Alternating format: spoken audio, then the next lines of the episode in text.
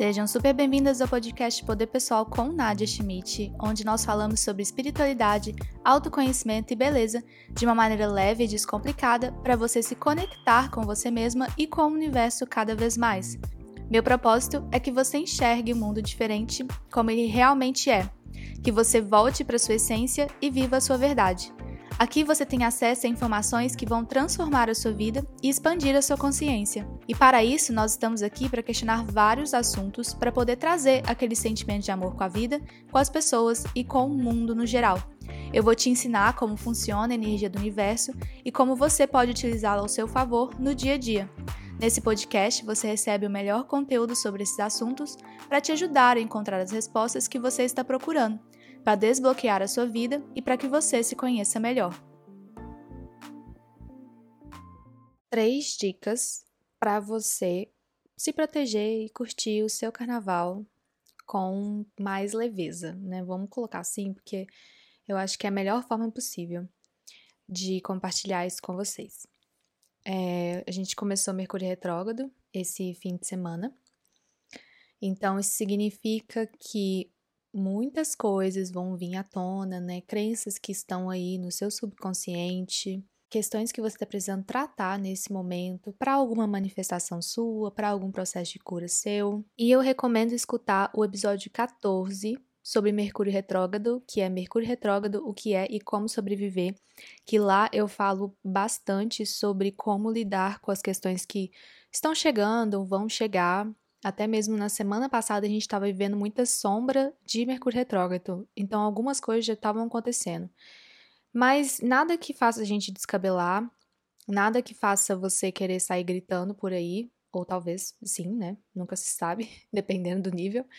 Mas é importante que você compreenda que Mercúrio retrógrado está aqui para te ajudar no seu processo. Tudo que a gente tem aqui na vida são ferramentas para você estar tá cada vez mais evoluindo. E carnaval é uma época do ano que traz muitos questionamentos do ponto de vista espiritual. E tudo isso que eu compartilho aqui com vocês nesse podcast é muito baseado também nas minhas experiências. Não existe nenhuma verdade absoluta. Então, se você se sente compatível com essas informações que eu estou compartilhando, tudo bem. Agora, se você acha que e isso é muito extremo, né? Que isso é uma coisa que não existe, tudo bem também, né? Cada um tem a sua própria verdade e também cada um tem o seu próprio momento de se conectar com isso.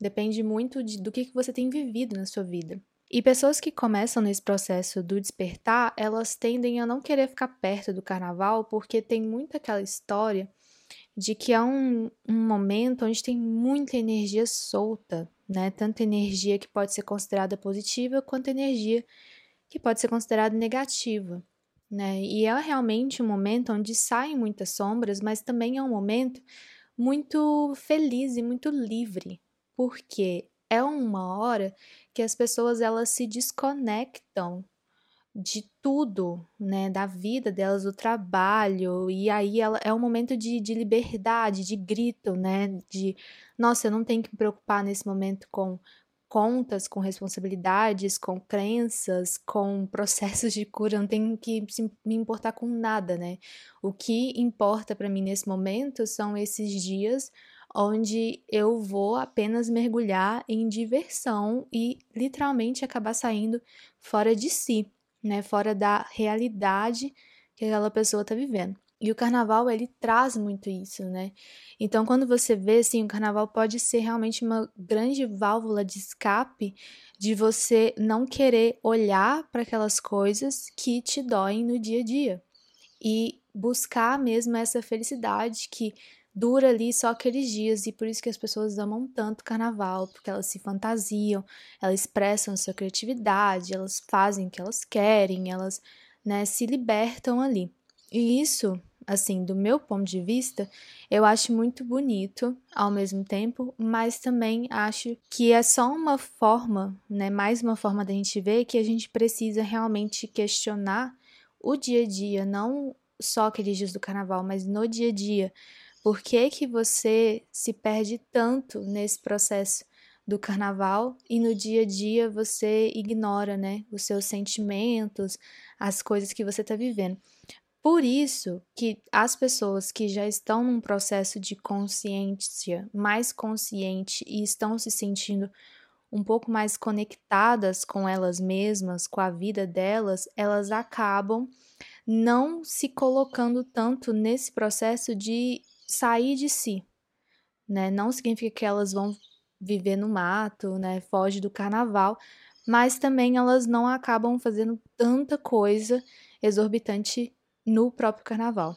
Elas utilizam o carnaval como meio de diversão, uma festa, uma forma mais tranquila.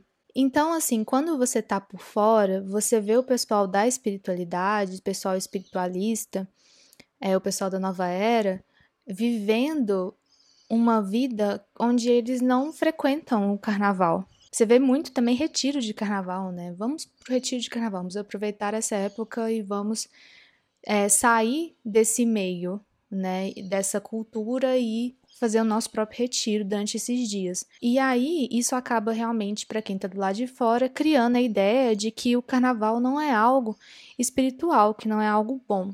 Mas de qualquer forma, é uma época com muita energia realmente, muita energia solta e consequentemente significa que abre porta para outros outras energias estarem frequentando os mesmos lugares. Por isso que o pessoal fala tanto sobre proteção e também por ser um, um momento onde que você acaba se vulnerabilizando tanto porque você sai da sua consciência que realmente pode abrir espaço para energias se aproveitarem da sua situação. Então, a primeira dica assim que eu recomendo é sair um pouco dessa ideia de proteção, né? Que foi uma coisa que até eu mesma demorei um tempo para poder sair disso.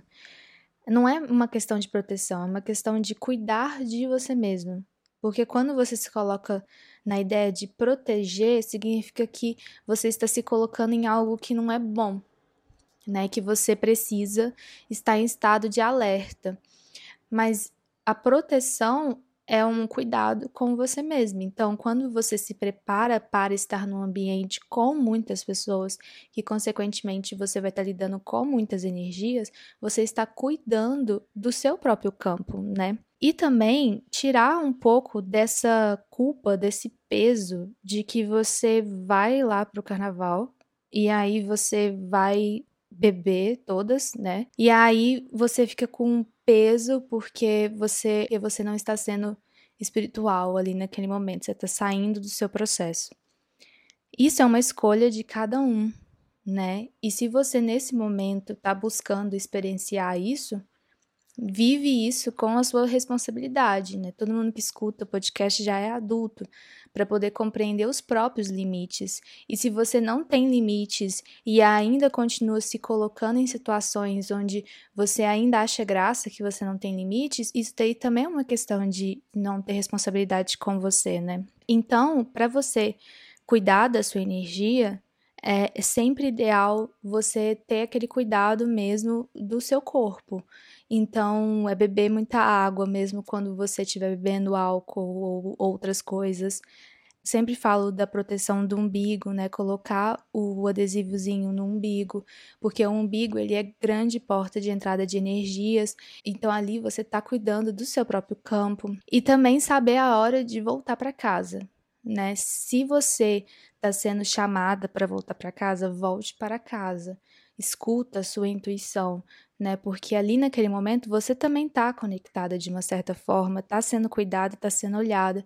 Então escuta essa intuição, não ultrapassa esse limite, porque quando você decide ultrapassar o limite, que aí as coisas realmente podem sair do seu controle, né? Podem sair da situação ali que você que você estava se cuidando.